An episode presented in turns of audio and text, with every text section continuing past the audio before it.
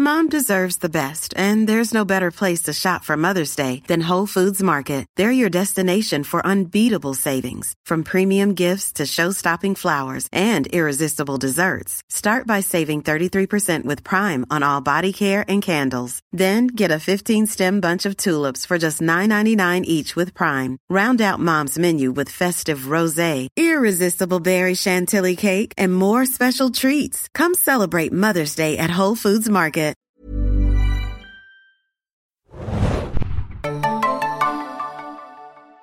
Herzlich willkommen, liebe Serienjunkies, zu einer neuen Ausgabe des Serienjunkies Podcasts. Mein Name ist Hanna und heute haben wir ein besonderes Special für euch vorbereitet. Und zwar Best of Serien 2021 mit der Redaktion von Serienjunkies.de. Und ich habe einen besonderen Gast äh, in dem Abstandsstudio und zwar die liebe Nadja. Moin, Nadja. Hallo. Hey, du bist äh, bei uns bei Serienjunkies auch natürlich die, die Content Queen im Content Team. Ähm, erzähl doch mal ganz kurz, kannst du grob einschätzen, wie du das Serienjahr empfunden hast? Fandst du es gut oder schlecht? Nur eine ganz, ganz grobe Einschätzung. Also ich fand es äh, überraschend gut. Also trotz äh, erschwerten Pandemiebedingungen für Dreharbeiten, pipapo, war ich doch äh, von vielen Serien sehr überrascht und fand einiges zum Schauen. Das stimmt. Ich glaube, wir werden nie, ähm, ich glaube, man geht nie aus. Ne? Man hat immer irgendwas auf der To-Do-List, was man sehen kann. Das stimmt. Das auch, genau. Du hast eine besondere Serie mitgebracht als äh, neue Serie und zwar äh, ein Netflix-Original, was, glaube ich, bei uns so eigentlich keiner auf der Liste hatte. Und wir reden nicht über Squid Game. Nein, gar nicht. auch wenn äh, viel gekämpft wird, aber eher so im übertragenen Sinne. Genau, erzähl doch mal kurz, was hast du mitgebracht? Genau, also eins meiner Highlights dieses Jahr war definitiv Made, die ähm, Miniserie auf Netflix, die erst jetzt im Oktober gestartet ist, also noch relativ frisch. Genau, in der Hauptrolle Margaret Qualley. Da war ich jetzt unsicher, spricht man sie so aus? Was denkst du? Oh Gott, ich bin, glaube ich, die komplett falsche zu fragen. Ich sage immer Qualley, genau. Wir haben sie, ja. glaube ich, auch so ausgesprochen bei Leftovers. Bleib einfach bei. Ich hoffe, es passt. Genau. Genau, auch ihre äh, Mama, die liebe Andy McDowell, spielt mit. Und zwar auch dort als ihre Mutter. Und geht um eine junge Frau, die eine ähm, Beziehung verlässt, in der sie ähm, zumindest verbal misshandelt wird. Und ihr Partner ist äh, auch äh, Alkoholiker. Und sie hat eine kleine Tochter mit ihm, die wird im Laufe der Serie drei Jahre alt. Und äh, Margaret Qualley spielt Alex, also das ist ihr Name. Und sie versucht um jeden Preis ihre Tochter zu beschützen vor schrecklichen Erfahrungen zu Hause. Ähm, hat selbst auch schon eine bewegte Kinder Kindheit hinter sich, deswegen will sie ihr das auf jeden Fall ersparen und ist jetzt in diesem Dilemma. Sie will nicht äh, abhängig sein von ihrem Partner, kann aber auch nicht auf ihre Familie zählen und auch nicht auf das Sozialsystem in den USA. Das lässt sie ziemlich hängen und sie bekommt keinen Kita-Platz, wenn sie keinen Job hat. Tausende Nachweise irgendwie besorgen, die einander irgendwie ausschließen. Also es ist wirklich ziemlich schwierig und so kommt es, dass sie auch ab und an dann einfach kein Dach über dem Kopf hat. Also ein ziemliches Drama, aber trotzdem äh, immer wieder auch schöne Momente, immer wieder auch Momente voller Liebe und auch Humor. Also für mich wirklich ganz klar eine super Serie. Auch Made gesehen. Ich fand es anfangs auch sehr hart zu gucken. Also ich glaube, man muss auch in einer guten Verfassung sein, ne, das gucken zu können. Ja. Aber ich glaube, du hast es auch schön äh, gesagt. Es ist irgendwie immer, also vielleicht kann man vorweg das schon sagen, es wird irgendwie alles gut. Ich, ich weiß nicht, ob es dir genauso geht, wenn ich solche Serien schaue, gerade wo es auch um Missbrauch geht, da muss ich mir immer sagen, okay, ich hoffe, alles wird gut nachher irgendwie. Ja. Du hattest es eingangs schon gesagt, sie wird äh, auch verbal missbraucht von ihrem Partner oder Mann. Nee, Partner ist es, glaube ich, ne? Sie sind nicht verheiratet. Da muss ich sagen, das fand ich sehr schön, das auch mal zu verdeutlichen, dass Missbrauch jetzt nicht immer nur körperlicher Natur sein muss oder ist oder kann, sondern dass auch dieser, dieser psychologische Missbrauch äh, auch super, super krass ist. Und ich meine, natürlich weiß man das, aber ich fand es toll, dass es hier nochmal verdeutlicht wurde auf sehr unterschiedliche Art und Weise. Genau, sie, sie selbst versteht das ja auch erst nach und nach dass sie, sie sagt auch immer, naja, er hat mich ja nicht geschlagen, also ich kann doch jetzt nicht in einen Shelter für misshandelte Frauen gehen. Er hat mir ja nichts getan in dem Sinn. Aber man sieht eben auch, wie schmal der Grat ist. Wann wird es soweit sein? Also er ist schon sehr ausfallend. Ähm, er, er, er kontrolliert sie äh, kontrolliert auch ihr Geld und genau, es gibt diese eine Szene, wo er neben ihrem Kopf gegen die Wand haut, ne? Also uh. er haut zwar nicht sie, aber wann wird es passieren und wann wird es eventuell passieren, dass er sogar vielleicht der kleinen Tochter etwas antut. Und das, das ist für sie auch gar nicht so leicht, das alles zu begreifen und einzuordnen.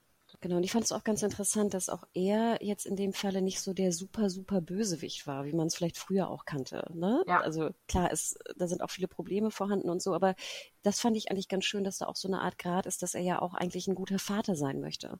Und er möchte ja auch seinen, seinen Alkoholismus eigentlich bekämpfen. Und das fand ich auch ganz interessant, dass es jetzt nicht so super schwarz-weiß war, sondern auch so ein bisschen eine Grauschattierung hatte. Toll fand ich auch die Nebencharaktere, also die Person, die sie auch trifft, äh, Alex auf dem Weg jetzt ihrer ihrer ähm, ja, Befreiung kann man es fast nennen, ne? oder ihres Neuanfangs, nennen wir es so. Ja. Das fand ich hat auch sehr, sehr gut funktioniert.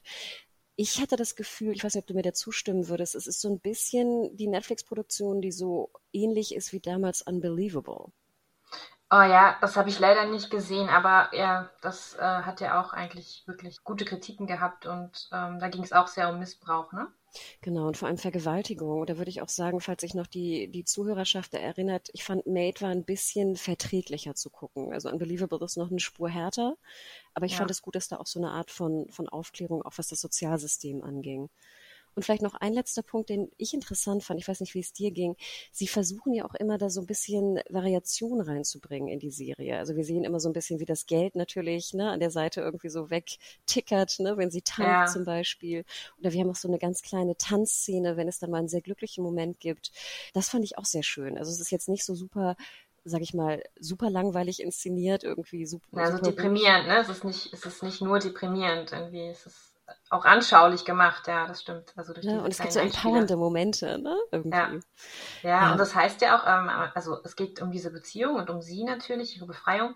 Ähm, aber es heißt ja auch nicht umsonst Maid. Ähm, sie bekommt dann einen Job in einer Zeitarbeitsagentur für Putzfrauen. Und das ist, weil sie keine College-Ausbildung hat. Ne? Sie ist, glaube ich, direkt nach der Highschool mhm. schwanger geworden. Ähm, so das Einzige, was sie scheinbar machen kann. Also putzt sie Häuser. Und das sind dann große Villen teilweise. Und das ist das, wo sie dann auch ähm, einen neuen Weg für sich findet. Sie ist nämlich eigentlich äh, angehende Autorin. Sie hätte sehr gerne Englisch studiert und hat das auch immer noch so ein bisschen vor.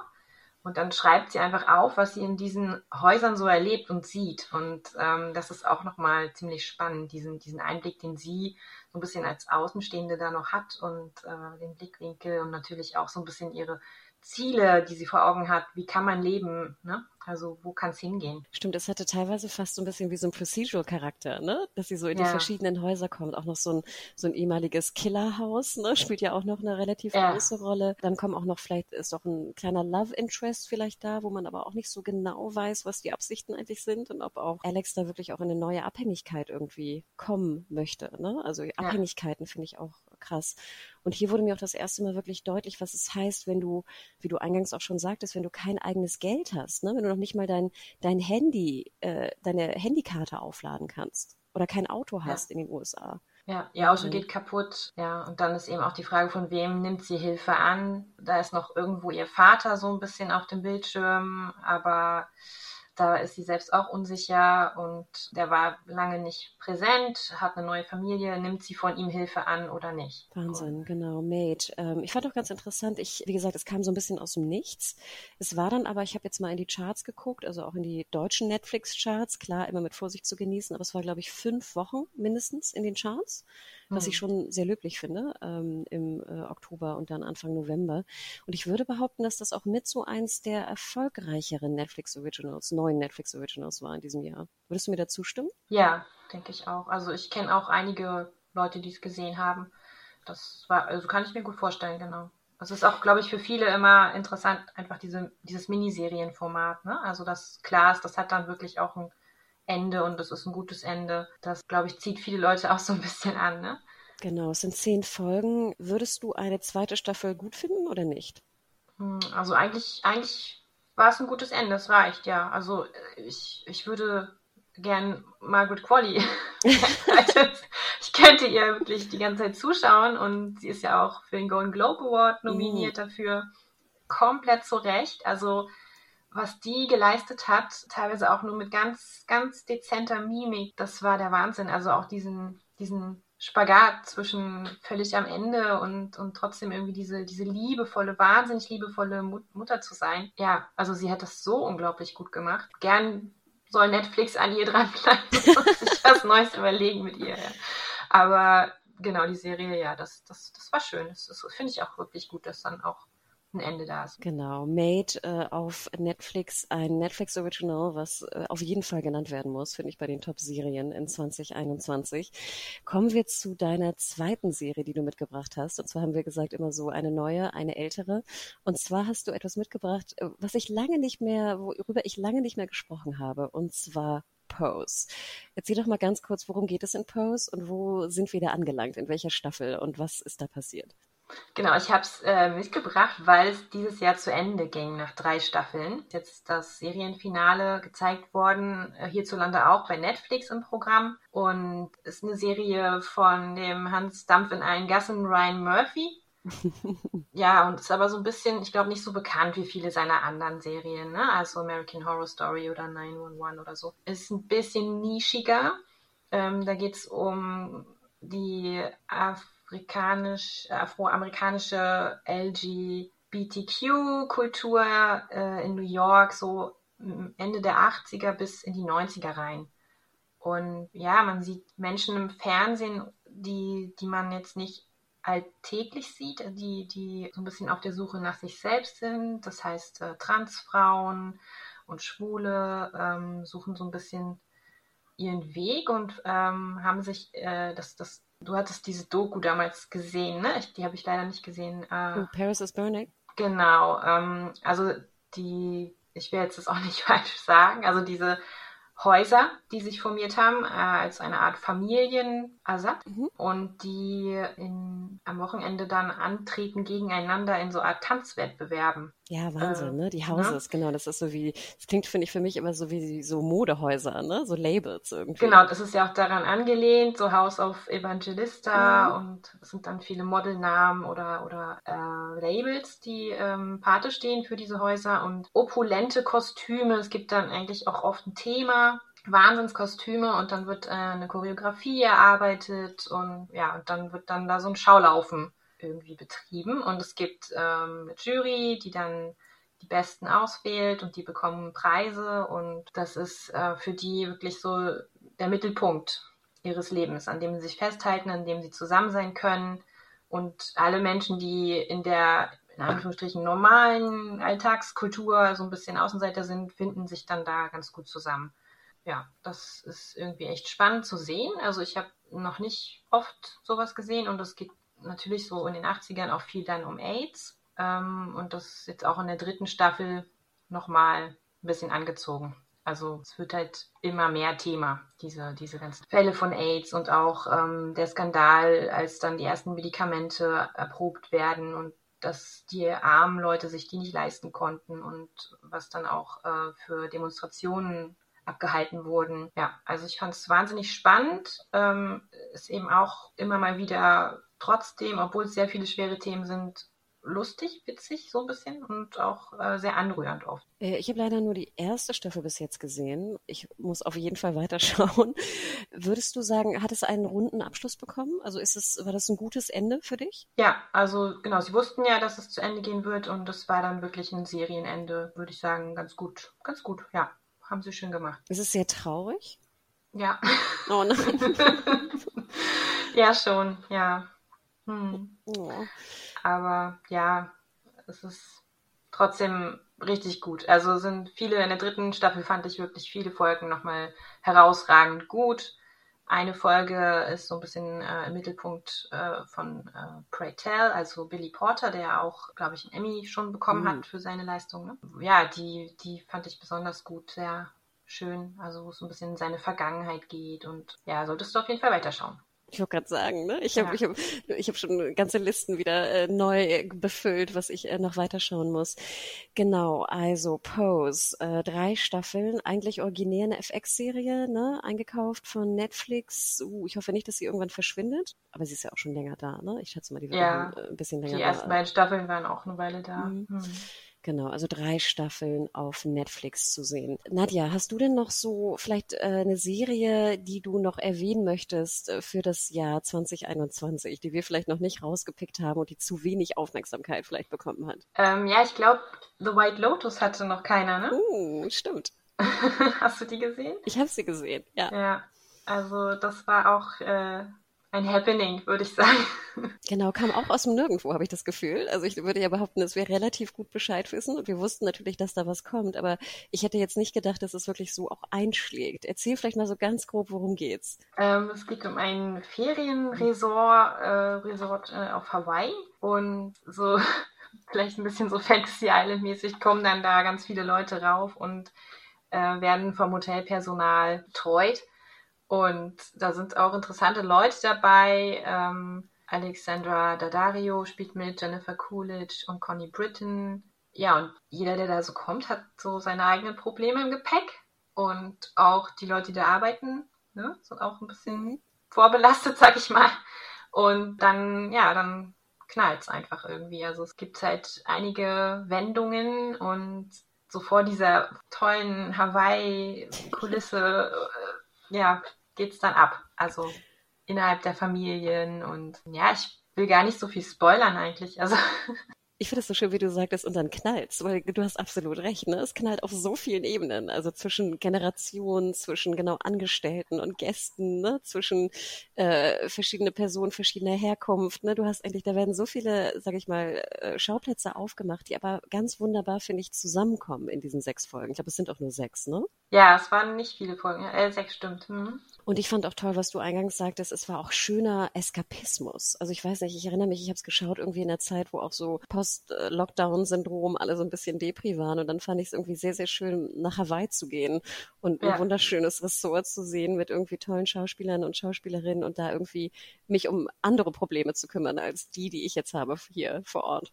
Ja, auf jeden Fall, genau. Ja. Und es ist auch jetzt so wie äh, abgeschlossen, ne, diese Staffel. Mhm. Es kommt eine zweite, aber da gibt es dann neue Gäste zumindest. Oder ich, ich denke mal auch vielleicht sogar einen kompletten Location-Wechsel. Ja, eigentlich könntest du da ja, ne, wie du gerade sagtest, so eine Anthologieserie draus machen. Ne? Du nimmst irgendwie ja. jedes Mal ein anderes Ressort oder eine andere Location mit anderen Gästen. Das ist eigentlich ziemlich perfekt. Oder lässt dann vielleicht auch noch einen Gast oder eine, eine Gästin aus, einer, aus der ersten Serie wieder auftauchen. Ne? Also super, wäre sehr, sehr gut möglich. Ja. Stimmt, White Lotus. Fand ich auch einen sehr schönen Score. Also ich fand, da war auch viel drin, was, was sehr, sehr gut funktioniert hat.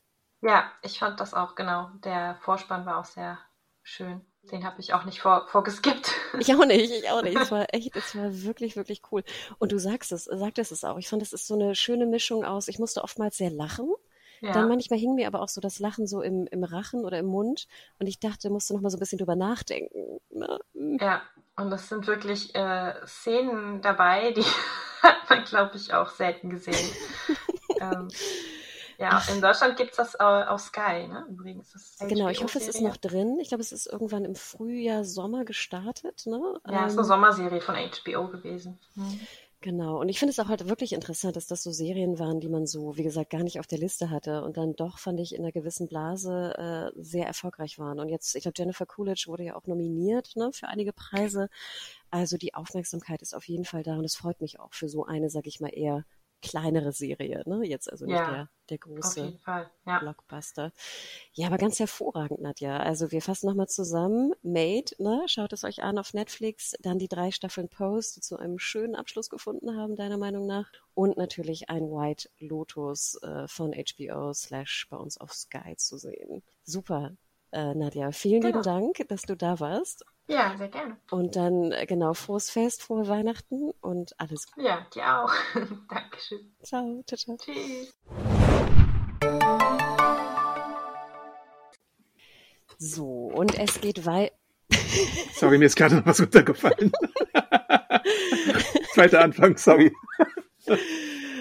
So, und es geht weiter mit unserem Best of 2021, die besten neuen und alten Serien in einer kleinen Auswahl von der Redaktion Serienjunkies.de. Ähm, Best of 2021, den lieben Adam habe ich natürlich auch im Abstandsstudio. Moin Adam. Ahoi, hoi, liebe Leute da draußen. Wir müssen uns heute kurz halten, wirklich. Oh Denn wir sind nicht in der normalen Diskussion, sondern jetzt also wirklich mit einem Auftrag unterwegs. Und zwar, Adam, neue Serien 2021, neue Serie Einzahl 2021. Was hast du uns da mitgebracht? Ja, ich habe es mal unter dem Stichwort Marvel-Gönnung 2021 zusammengefasst, denn äh, wir wurden ja jetzt via Disney Plus äh, sehr verwöhnt als Marvel-Fans. Äh, angefangen mit WandaVision äh, ganz am Anfang, dann Falcon and the Winter Soldier, äh, What If und Loki und jetzt auch gerade aktuell Hawkeye, also fünf Marvel-Serien, äh, alle im MCU spielend. Und natürlich äh, kann man da unterschiedlicher Meinung sein, aber ich würde fast meinen, dass mit einer der herausragendste äh, Wonder Vision auch einfach ist.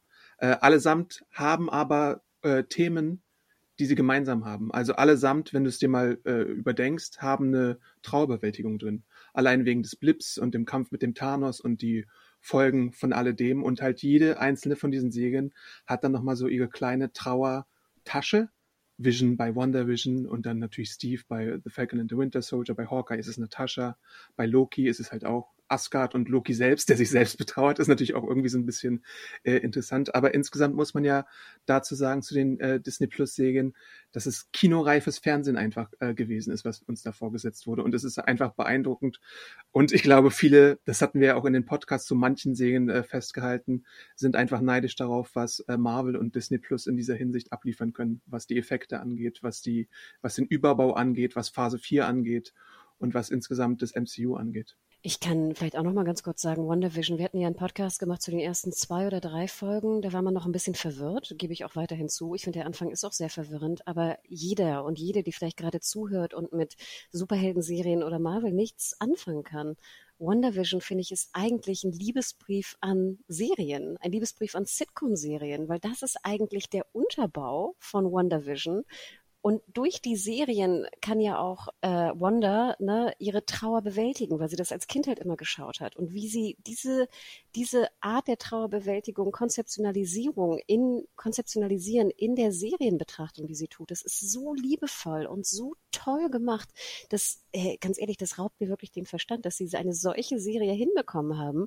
die auch so speziell ist und dass sie da beide irgendwie mit haben befriedigen können. Die krassen Fanboys und Fangirls, aber auch, sage ich mal, so ein bisschen die Normalos, die eigentlich nur wahnsinnig viel Spaß damit hatten, jetzt ihre Lieblingsserien im Intro zu erkennen, die ein Stück weit abgewandelt waren. Genius, Adam. Ich bin immer noch ziemlich baff davon. Und Ja, mutig stimmt. War hab das. ja- Super ich hab ja mutig. alle Serien, die ich genannt habe, mit wöchentlichen Reviews begleitet. Also da könnt ihr gerne mal ins Serienjunkies Archiv äh, rein hacken sozusagen. Also nicht böse, sondern einfach nur einfach nur mal schauen, was ich da so alles in die Tasten gehauen habe, weil es war ja auch bei jeder Serie möglich, dass man viel spekulieren konnte. Bei WandaVision, WandaVision oder WandaVision, wie auch immer, äh, konntest du natürlich diese dekadenweise Sitcom-Huldigung äh, verfolgen und es mir als so Sitcom-Fan und als Geschichtsfan von TV-Historie hat es natürlich auch viel gegeben, dass es dann am Anfang diese, was weiß ich, Bewitched-Sachen gab und dann später irgendwie Malcolm in the Middle als Hommage, die da äh, gezeigt wurde. Und die ersten Folgen sind ja auch wirklich eine astreine äh, Satire, Parodie, Lobhuldigung an, an diese Schwarz-Weiß-Comedies zum Beispiel und dann später halt auch sowas wie Modern Family in der Mockumentary-Ära. Also das haben sie handwerklich auch wirklich gut gemacht. Dazu kommt halt irgendwann in der zweiten Hälfte eine Serie, die sehr gut actionreich ist und natürlich auch gewisse Sachen und Weichen stellt für das MCU, also zum Beispiel Monica äh, als Figur und dann auch noch so ein paar andere Sachen, ähm, die da eingeleitet werden. Ähm, die Big Bad zum Beispiel, die jetzt auch bald eine eigene Miniserie noch bekommen soll und sowas. Ähm, und insgesamt halt auch der Satz, der, glaube ich, allen irgendwie im Kopf äh, stecken bleibt, what is äh, love, äh, what is grief, if not, if not love, persevering. Also so dieser eine markige Kernsatz, der aus der Serie stammt, der einfach irgendwie so eine wunderschöne Zusammenfassung der Serie dann auch im Endeffekt ist. Und genau, ich finde, am Ende verläuft es sich so ein bisschen. Finde ich, hatte auch so ein bisschen Pacing, Pacing-Issues gegen Ende, weil die Folgen auch einen Tick länger dann werden. Vorher sind die Folgen wieder so 30 Minuten eigentlich netto. Aber ja, Adam, du, du hast es perfekt zusammengefasst. Ich fand, das war ein, eine wirklich interessante Serie. Wahnsinnig teuer. Ich habe mal nachgeschaut und versucht zu recherchieren, wie teuer WandaVision war. Hast du einen Tipp? Oh, wie teuer. Also es sind Mhm. neun Folgen, ähm, ja, Lauflänge fünf, sechs Stunden würde ich mal tippen. Ich würde schon sagen 150 Millionen. Super geschätzt. Ich habe leider nur einen Artikel gefunden von The Hollywood Reporter von 2019, ne, wo es in der Planung Mhm. war. Und da wird gesagt, dass hier ein Mandalorian 15 Millionen pro Folge kostet. Würde ich sagen, Mhm. kommt hin. WandaVision angeblich, laut diesem Hollywood Reporter Artikel, 25 Millionen pro Folge. Ja. Sprich, wir sind dann schon bei 200 eigentlich, ne? Ja. Du musstest ja am Anfang für jede Folge das Sitcom-Set umbauen oder anpassen oder so. Also da kann ich verstehen, dass da allein vom Set-Design her große Sachen auf die zukamen. Und dann später hattest du ja mehr Effekt-Heavy-Sachen. Also halte ich schon für eine wahrscheinliche Summe, die da in dem Artikel steht. Und das finde ich ja auch das, was du eingangs sagtest. Ne? Ich meine, Marvel äh, ne, kleckert da nicht, sondern klotzt ganz schön. Und das ist ja auch so ein bisschen diese Strategie, die wir schon sehr oft besprochen haben jetzt in den letzten Monaten und im Podcast sowieso, dieses sich spezialisieren auf einige Serien und nicht halt alles zuklatschen mit irgendwie äh, Masse statt Qualität. Ne? wie es vielleicht der ein oder andere rote andere Streamer macht. Und da muss ich sagen, finde ich, hat das auch sehr, sehr gut funktioniert dieses Jahr bei Disney. Also Hut ab, Chapeau. Selbst ich, wie gesagt, fand das toll. Genau, und bei Loki hatten wir dann auch noch für das weitere MCU halt sowas, äh, dass das Multiversum quasi noch weiter geöffnet wurde, was ja bei Doctor Strange damals schon irgendwann mal angedeutet wurde, bei äh, Avengers Endgame dann noch vertieft wurde mit Zeitreise und bei Loki jetzt halt komplett aufgebrochen wird und dann in Spider-Man No Way Home dann nochmal äh, vertieft wird und thematisiert wird. Äh, und da hattest du dann halt auch solche wirklich äh, man, man wird halt noch comicbookhafter, als man es davor schon sein konnte mit diesen ganzen Varianten, die dann bei Loki präsentiert worden sind. Und äh, solche Sachen sind dann natürlich auch für Easter Egg-Sammler äh, ein Fest anzuschauen. Und insgesamt gibt es da ja auch bei Loki so teilweise einige äh, effektreiche Episoden, die halt äh, einfach wahnsinnig bombastisch sind und schön anzusehen sind, plus halt äh, Tom Hiddleston als Fan-Favorite und dann auch eine neue Figur mit Sylvie, die ich ja ins Herz geschlossen habe. Du hattest ja natürlich äh, Chemieprobleme, aber ich glaube, insgesamt hat die Fanbase äh, das ziemlich gefeiert, plus natürlich den Big Bad, der da mit He Who Remains, beziehungsweise irgendwann mal Kang, äh, eingeführt wurde, der für das weitere MCU in Phase 4 wahrscheinlich noch sehr, sehr wichtig sein wird. Also so wichtig wie Thanos in der Infinity Saga.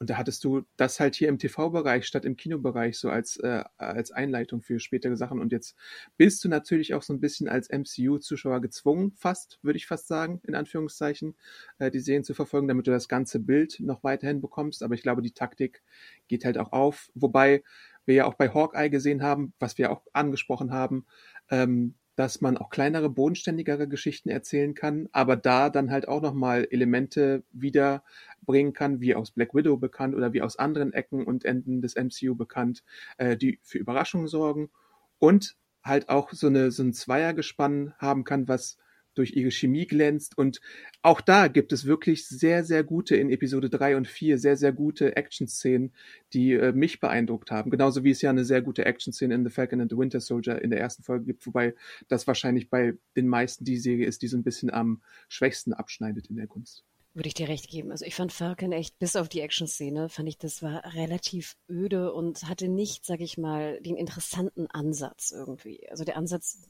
hat mich jetzt potenziell überhaupt nicht abgeholt. Ähm, da gebe ich dir auch recht. Und ich finde Hawkeye zum Beispiel ganz interessant, weil ich könnte mir auch fast vorstellen, als wäre das eine Serie, dass so die, die Eltern das vielleicht einfach mal so mit einem Auge mitgucken mit den Kindern und dann vielleicht sogar mit reingezogen werden in diese ganze äh, Marvel-Superhelden-Geschichten. Und wenn das die Intention ist dahinter, finde ich es eigentlich sehr schlau, marketingtechnisch. Und ich finde, es funktioniert auch ganz hervorragend, genau wie du sagst. Also, dass wir da auch leichtere Slice of Life, wie du immer sagst, ne, und Buddy, Buddy-Geschichten da irgendwie hören. Und das gerade jetzt zu Weihnachten in einer vielleicht ein bisschen anstrengenderen Zeit. Also, ja, sehr, sehr schlau gemacht. Und ich würde auch sagen, Falcon vermuten, dass es vielleicht die am wenigsten erfolgreichste Serie auch war in diesem Vierergespann in den Abrufen. Aber finde ich jetzt auch nicht schlimm.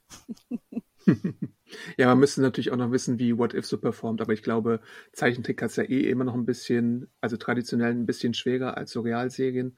Äh, aber das hat natürlich dann auch nochmal so ein paar multiversale Konsequenzen gehabt. Äh, da hatte ich auch die Reviews zugeschrieben bei Serienjunkies. Und ich glaube, ähm, man wird sich noch wundern, was zum Beispiel bei Doctor Strange in the Multiverse of Madness aufgegriffen wird, was bei What If eingeführt wurde. Also da kann man, glaube ich, ein bisschen gespannt sein drauf. Oh Gott, heißt das, ich muss jetzt What If doch noch zu Ende gucken, bevor ich äh, Strange gucke im Mai? Wir haben ja äh, eine Post-Credit-Szene in Spider-Man No Way Home gesehen, die zweite. Äh, ich mhm. glaube, da hast du schon einige Elemente gesehen, die bei What If eingeführt worden sind. Kannst du mir so eine Liste machen, welche Folge ich gucken muss? Alle. da muss ich alle gucken. Oh Eigentlich no. die, die, zweite Hälfte, weil dann wird, die, am Anfang ist die Serie ja eine Anthology mit so eigenständigen Was wäre wenn Geschichten und später wird es dann tatsächlich zu einer zusammenhängenden Geschichte in den letzten drei, vier Folgen. Ah, okay, weil ich glaube, ich habe nur die ersten drei oder so gesehen und dachte, gut, das hätte ich jetzt auch nicht unbedingt gucken müssen. Ich fand es nicht schlecht. Ja, aber, aber das dachte, ist halt der Zwist, dass, dass, dass es dann doch ein zusammenhängendes äh, Ding gibt. Und ich glaube mhm. auch, äh, Doctor Strange äh, spielt nämlich auch eine immer größer werdende Rolle und äh, ja, deswegen sollte man das einfach im Hinterkopf behalten, wenn man denn Doctor Strange 2 äh, im Kino sehen möchte. Okay, okay, ich habe verstanden, ich habe verstanden. Aber kommen wir, kommen wir zu einem anderen äh, Streamer, der finde ich auch einen sehr guten Job abgeliefert hat dieses Jahr, und zwar zu Apple TV Plus, glaube ich, ein Streamer, über den wir ja auch sehr viel diskutieren, vor allem auch was die Technik angeht. Du bist jetzt aber sehr, sehr positiv und hast eine wiederkehrende Serie mitgebracht, die, glaube ich, auch mit Abstand, würde ich behaupten, wahrscheinlich eines der erfolgreichsten Formate ist auf Apple TV Plus. Genau, äh, Ted Lasso muss man natürlich drüber sprechen in dem Jahresrückblick, äh, ist gefühlt in aller Munde, hat den meisten Bass. Äh, Frage ist natürlich, wie viele haben es dann im Endeffekt wirklich gesehen? Eine Serie über einen Fußballtrainer aus Amerika, der dann in England ein bisschen für Furore sorgt durch seine äh, gute Laune, die in Staffel 2 aber auch so, so ein bisschen äh, Risse bekommt. Also wir erfahren so ein bisschen mehr über seine Figur, seine Hintergründe und auch seine, man kann wirklich sagen, psychischen Probleme, weil er ja eine Psychologin oder eine Psychiaterin äh, dann öfter mal in so Sessions sieht und dann ein bisschen was mit ihr aufarbeitet. Gleichzeitig bleibt es halt immer noch äh, Ted Lasso, wie man es äh, gekannt hat und die Figuren sind halt alle schön skurril und liebenswert. Also Coach Beard kriegt zum Beispiel eine Episode zwischendrin, die kann man sich losgelöst von allen anschauen. Ich habe mir leider nicht aufgeschrieben, welches ist, aber es ist so eine extra lange Episode innerhalb der zweiten Staffel, die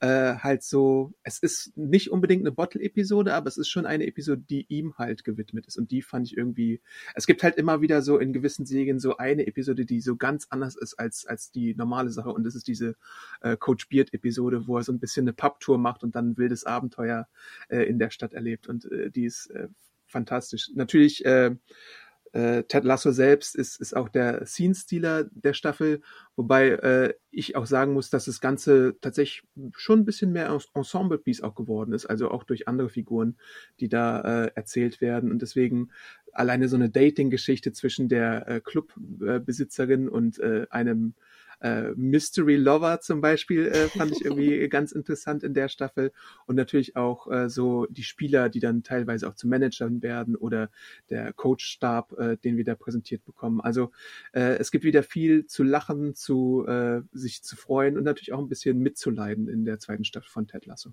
Fandest du die zweite Staffel stärker als die erste oder andersherum? Hm, das ist ein bisschen schwer zu sagen. Ähm, ich glaube, die erste Staffel war ein bisschen konventioneller, was so ihre Erzählung angeht und ein bisschen stringenter, was so das auf ein Ziel hinarbeiten äh, angeht. Also da geht es ja auch darum, ob dieser Under Dog äh, Fußballverein irgendwie durch Ted Lassos Coaching äh, Erfolge erzielen kann. Und der Twist am Ende der ersten Staffel ist ja auch, dass sie es nicht schaffen und absteigen. Und deswegen ist in der zweiten Staffel so ein bisschen Achtung, äh, das Thema, werden sie es äh, schaffen, wieder in die erste Liga aufzusteigen oder nicht? Und äh, da gibt es dann natürlich äh, die mannigfaltigsten Hürden, die man da irgendwie überwinden muss. Glaubst du, dass wir in 2022 jetzt zeitnah auch schon mit der dritten rechnen können? Ich glaube, das wurde sogar so angekündigt, ja. Und ich glaube, wenn ich mich nicht irre, ist die dritte sogar auch schon die letzte Staffel. Was ich okay finde in dem Konstrukt, dass man den Erfolg dann nicht so totreitet, wie es manche andere vielleicht irgendwie äh, tun würden. Was weiß ich. Äh, Im Network-Bereich gibt es da ja so ein paar Beispiele. Ich finde, so teite drei Staffeln und dann irgendwie was Neues machen, ist ein guter Ansatz. Ich denke mal, dass man auch anders als die, der Streamingdienst äh, mit der roten N äh, im Namen. Netflix reden wir eigentlich drum herum. ähm, er hat ja teilweise solche Sachen, wie dass du dann äh, zwei Jahre auf sowas wie ähm, äh, die Magnolia-Serie wartest oder auf Mindhunter oder auf, äh, was weiß ich, da gibt es zahlreiche Beispiele. Ich glaube, Apple TV hat die Zuschauer da bisher noch nicht so richtig äh, warten lassen, sondern ist tatsächlich relativ schnell dabei, da Nachschub zu liefern. Und ich denke, 2022 dürfte es auch bei Ted Lasso einfach weitergehen. Hm, oder Amazon, ne? Die zweiten Staffeln von, was haben wir neulich gesagt, ne? Andan. Andan. Ne, an dann warten wir. Wir warten auf Carnival Row und wir warten auf, was war die dritte im Wunder? Hab ich schon vergessen. weiß nicht, aber Good Omens äh, hatte ja auch zum Beispiel eine Surprise-Verlängerung bekommen. Ähm, mhm ja, da gibt's gibt's auch einige Beispiele bei Amazon, wo sie es ein bisschen schleifen lassen. Ja, super cool. Also dann haben wir eine, eine Comedy-Serie, natürlich Ted Lasso, wenn ihr es noch nicht geschaut habt. Apple TV Plus ist dort euer äh, Kandidat und natürlich alles, was Marvel angeht, bei Disney Plus. Abschließend, Adam, wie würdest du das Serienjahr einschätzen 2021? War es gut? War es sehr gut? Oder was ist so deine Ansicht jetzt so, wenn man in den Jahresrückblick geht? Ja, diese Beantwortung dieser Frage ist immer so ein bisschen, hm, äh, da tue ich mich ein bisschen schwer. Also mich als Marvel-Fan hat es natürlich total abgeholt, weil ich so viele Marvel-Serien wie noch nie zuvor hatte, die auch alle eine ziemlich gute Qualität meiner Meinung nach abgeliefert haben. Äh, mir fehlt aber dann immer noch so für mich die eine Surprise-Serie, die mich sonst öfter mal so abgeholt hat. Also es gab ja, ähm, das, das kam oftmals auch von HBO. Vielleicht habe ich jetzt einfach weniger HBO geguckt in dem Jahr, aber in vergangenen Jahren war das sowas wie äh, Watchmen oder Lovecraft Country oder sowas, weißt du? So eine dieser Serien, wo ich dann überrascht wurde, wie sehr es mich in den Sog reingezogen hat. Evil war es sogar auch mal, äh, worüber wir ja vielleicht gleich noch sprechen werden. Aber ja, so Marvel-technisch wurde ich auf jeden Fall nicht enttäuscht. Ich habe ein bisschen weniger Comedies gesehen, hatte ich so den Eindruck, als ich es sonst tun würde. Aber das ist halt auch immer so eine Stimmungssache. Insgesamt war es ein okayes Jahr, wahrscheinlich nicht das beste Jahr in meiner Erinnerung, äh, was so Serien angeht, aber äh, was, was ich dann gemocht habe, habe ich jetzt sehr gemocht. Ein Highlight wird ja noch kommen dieses Jahr. Und zwar, wir nehmen jetzt gerade also noch Mitte Dezember auf. Und Ende Dezember wird ja also nicht nur die starke äh, Disney Plus, also wir reden nicht nur über Marvel als starke Disney Plus Marke, sondern müssen natürlich auch mal über Star Wars reden. Denn da kommt ja noch was Ende des Jahres. Kannst du ganz kurz, natürlich nicht spoilern oder irgendwas, was denkst du, wie gut Boba Fett abschneiden wird? Ich weiß gar nicht, ob man über die Serie sprechen kann, ohne zu spoilern, weil es ist halt so man hat halt nicht erwartet, dass diese Figur zurückkehrt, aber Mando hat es halt doch gebracht. Ähm, ich denke, das Interesse wird hoch sein. Äh, die Beteiligten sind ja auch die Beteiligten, die The Mandalorian schon umgesetzt haben. Deswegen habe ich da Vertrauen eigentlich in die. Äh, die Darsteller sind auch die gleichen. Wir werden eine Periode von Star Wars sehen, die es so im offiziellen Kanon bisher nur sehr lückenhaft zu sehen gab. Und da bin ich sehr gespannt drauf. Äh, auch insgesamt muss man sich ja fragen, äh, ist das dann tatsächlich dann so wie Mendo, dass man die Folgen so lange macht, wie sie eben sein müssen, dass du dann auch mal so eine äh, 35 Minuten oder 30 Minuten Folge bekommst, wenn es denn das Drehbuch äh, verlangt. Das hatten wir in Mendo Staffel 2, glaube ich, mit Robert Rodriguez, äh, der, glaube ich, auch hier wieder Regie führt. Also John Favreau, Robert Rodriguez, Dave Filoni, die sind, glaube ich, alle involviert. Äh, sieben Folgen wird es davon geben. Ich denke mal, das Interesse wird hoch sein. Ich weiß nicht, ob der Termin am 29. so optimal ist. Natürlich haben da viele Leute mehr Zeit, aber äh, mal gucken, wie das ist. Vielleicht ist es sogar gar nicht mal so unschlau, das da zu bringen. Aber halt, es ist dann halt auch immer so ein bisschen die Gefahr, dass du in diesem zwischen die Jahre Vakuum gelangst und dann vielleicht vergessen wirst dann, weil du bist ja dann auch nicht mehr unbedingt auf den Jahresbestlisten drauf, weißt du? Das ist so ein kleines Problem, was was so eine Spätstartersäge dann vielleicht hat. Das stimmt, gerade bei uns, ne? Also da ist ja auch irgendwann mal dann ne, nur noch die Notschicht, sag ich mal, da. Ähm, aber ich denke auch, wie du schon sagtest, in Star Wars geht ja eher über die Fans. Und ich glaube, die werden am 29. 0 Uhr oder 3 Uhr oder wann auch immer es hochgeladen wird, auch sofort wieder äh, dabei sein, ne? Und ihre Watchpartys machen und irgendwie. Ja, ich glaube, in äh, Deutschland äh, ist es meistens sind. 9 Uhr oder 9 Uhr. Ja. Ne? Ich muss auch gestehen, ich glaube, am 29. ist für mich sogar perfekt, weil das so zwischen den Jahren auch relativ ruhig ist sonst. Mhm. Für mich jetzt ja. privat, ne, als Privatmensch. Aber du hast schon recht, in den besten Listen haben diese Serien natürlich immer Probleme, gerade wenn sie so rüber switchen, ne, mit ihren Folgen. Aber sehr ja. interessant. Ich bin super gespannt darauf, wie der Score wird. Denn für mich ist ja, immer stimmt. noch Mando der beste Score und ich möchte, ich möchte wieder so eine, so eine Score-Befriedigung haben eigentlich. Ja, da bin ich auch ein bisschen gespannt, wie sie das lösen. Ja, super, Adam. Dann haben wir es. Dann vielen, vielen Dank für deine Side Best of. Ihr könnt Adam natürlich auch in unzähligen Podcasts weiterhin hören oder aktuell auch natürlich bei Spidey und Co. Ähm, ja, danke dir, Adam. Jo, jo, jo. natürlich. So, äh, dann drehen wir mal den Spieß um. Äh, Jahresrückblicke Podcasts bei den Serienjunkies gerade. Äh, wir wechseln die Rollen und ich interviewe jetzt mal Hanna und frage sie, Hanna, was war denn dein neues Highlight 2021 im Serienbereich? Oh, ich bin so entspannt gerade. nicht die Moderation machen. Danke dir. Ich wollte äh, eine, Serie, eine Serie erwähnen, über die wir noch nicht gesprochen haben hier im Best of Podcast, und zwar über Foundation. interessanterweise auch Apple TV Plus, kam raus und wurde, glaube ich, so ein bisschen mit gemischten Gefühlen äh, aufgenommen. Also eine Sci-Fi-Serie basiert natürlich auf den Büchern von Asimov, ne? ein riesiges Machtwerk. Ich habe den Piloten äh, damals zum Release gesehen und dachte auch so, Gott, es sieht einfach so gut aus. Also wirklich jede Minute dachte ich immer nur, oh Gott, es sieht so teuer aus, es sieht so gut aus. Wie teuer war es eigentlich? Offizielle Zahlen habe ich leider nicht gefunden, äh, aber ja, es sieht unfassbar teuer aus. Und im Endeffekt geht es natürlich so um ne, die, die Asimov-Welt, es geht um Psychohistory, wie es immer so schön heißt, und um eigentlich die Aufbewahrung ne, der, des, des Menschseins. Es geht um das, das Herniederschmettern eigentlich einer Art Klonmonarchie. Also es ist ein sehr komplexes Thema. Ich fand auch den Piloten ein bisschen verschachtelt. Ich bin nicht so ganz reingekommen, auch nicht so wirklich warm geworden mit den Charakteren. Aber Adam, ich sage dir, nach so drei, vier Folgen speziell diese Klongeschichte, die hat mich echt fasziniert. Und das Besondere daran ist, dass diese Klongeschichte, den Klonteil, es gibt so drei große Story Arcs, dass der gar nicht auf Asimov basiert und in den Bücher, Büchern wo gar nicht vorkommt. Ich habe die Bücher leider nie komplett gelesen. Und das fand ich sehr faszinierend, dass da die Autorenschaft es wirklich geschafft hat, ein solches kulturell wertvolles Machtwerk eigentlich zu adaptieren und da einen komplett neuen Plot eigentlich einzuführen, den ich in Anführungsstrichen mit Abstand am besten fand. Und ich finde, dafür lohnt es sich schon, diese zehn Folgen zu schauen, die, wie gesagt, also nicht nur gut aussehen, toll There's never been a faster or easier way to start your weight loss journey than with PlushCare. PlushCare accepts most insurance plans and gives you online access to board-certified physicians who can prescribe FDA-approved weight loss medications like Wigovi and Zepbound for those who qualify. Take charge of your health and speak with a board-certified physician about a weight loss plan that's right for you. Get started today at plushcare.com slash weight loss. That's plushcare.com slash weight loss. plushcare.com slash weight loss. Spiels sind. Ich glaube, wir müssen ihn erwähnen. Lee Pace, finde ich, ist, man wird hm. geradezu an den Monitor gefesselt von seiner Präsenz. Kostüme sind der Wahnsinn, die Setdesigns sind unfassbar, die Effekte sind toll. Es gibt auch interessante weibliche Charaktere. Den einen Storyplot fand ich ein bisschen schwach, muss ich auch ganz ehrlich sagen. Das war, glaube ich, so der Actionplot, der irgendwie reingedrückt wurde. Hat mich jetzt nicht so umgehauen, aber andere wird es vielleicht äh, total gefreut haben.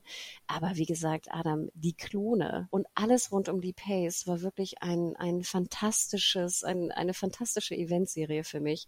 Und ähm, ja, Foundation. Ich, wenn ich so über das Jahr nachdenke, sehe ich sehr viele Foundation-Bilder in meinem Kopf, komischerweise. Äh, David S. Goyer steht ja hinter der Säge. Der hat auch ein sehr ausführliches Interview mit The Hollywood Reporter gegeben und der da auch seine Gründe erklärt, warum man denn äh, diese Klongeschichte gemacht hat und die Struktur der Säge ein bisschen äh, anders gestalten muss als die Romane, die, glaube ich, eine sehr, sehr, sehr lange äh, Zeitebene oder einen Zeitraum abdecken und deswegen äh, hatte man wohl diese Idee für diese äh, Klongeschichte.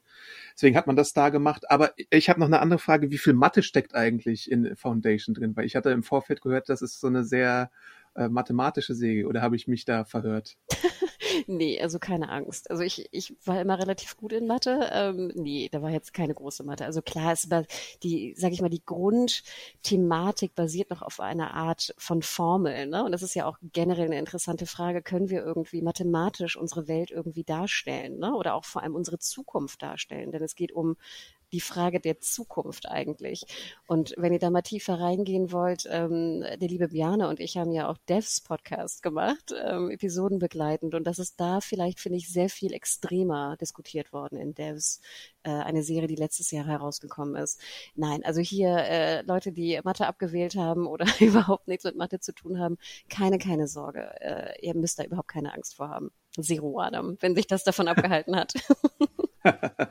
nee, es ist ja auch, was du gesagt hast, es ist so ein bisschen auch Classic Apple, dass die Serie einfach wunderbar gefilmt aussieht. Ich denke mal, das hat man ja auch schon bei anderen Sachen gesehen. Mir fällt da immer äh, For All Mankind als Beispiel ein, was ja auch wunderbar ist und auch so eine alternativgeschichtliche äh, Realität uns präsentiert hat. Äh, ich glaube, die hat auch ein bisschen äh, Infiltration beziehungsweise Invasion zugesagt, was die Bilder angeht, oder? Wenn ich mich nicht irre. Also da hat Apple, glaube ich, schon ein paar Formate zu bieten. Ja, und ich finde es so toll, weil, weil ich meine, wir alle wussten ja, vor zwei, drei Jahren hat ja auch Netflix damit angefangen zu sagen, okay, ne, irgendwie Sci-Fi ist der große Hit, äh, wird super geliebt von der Fangemeinde, wird wahnsinnig viel geschaut, aber es gibt einfach zu wenig Serien, ne? So dieses kleine Loch hat Netflix ja sehr früh erkannt. Und ich finde es auch interessant, genau wie du sagst, dass eigentlich der Sci-Fi-Fix, äh, den hat mir dieses Jahr Apple TV gegeben. Denn also Foundation und natürlich wiederkehrend for All Mankind, ich liebe diese Serie. Zweite Staffel war auch wirklich Bombe. Emotional, absolut packend. Ähm, wer da noch mal reingehen möchte, schaut euch For All Mankind an. Wirklich eine, da, da werde ich richtig, wird mir richtig warm ums Herz, wie toll diese Serie geschrieben ist. Und man braucht so bis gleich drei Folgen, um reinzukommen in der ersten Staffel. Aber jetzt auch die zweite Staffel hat absolut geliefert. Ich freue mich riesig auf die dritte. Dann kam Foundation, ein wahnsinniger Klops, genau wie du sagtest, sieht alles fantastisch aus. Und Invasion, Adam, es sieht so unfassbar gut aus. Das ist, es sieht besser aus als äh, viel, weiß nicht, 90 Prozent der Filme, die wir im Kino sehen. Es ist wirklich unfassbar hochqualitativ qualitativ, die Kamera toll gemacht. Bei Invasion muss ich leider sagen, dass es äh, viel zu langsam erzählt wurde. Ich bin da immer noch ein bisschen grantig, was sehr schade ist, denn äh, Invasion Infiltration in Deutsch hat wirklich wahnsinnig spannende Momente und diese emotionale Herangehensweise an eine, eine Katastrophe mag ich. Ich mag emotionale Geschichten, ich mag Liebesgeschichten, aber es ist hier wirklich auf eine Art und Weise umgesetzt. Adam, ich, ich habe es getwittert und sorry, ich stehe dazu. Es ist wirklich für diese Serie wurde der Vorspulbutton erfunden. Ich kann es anders nicht in Worte fassen.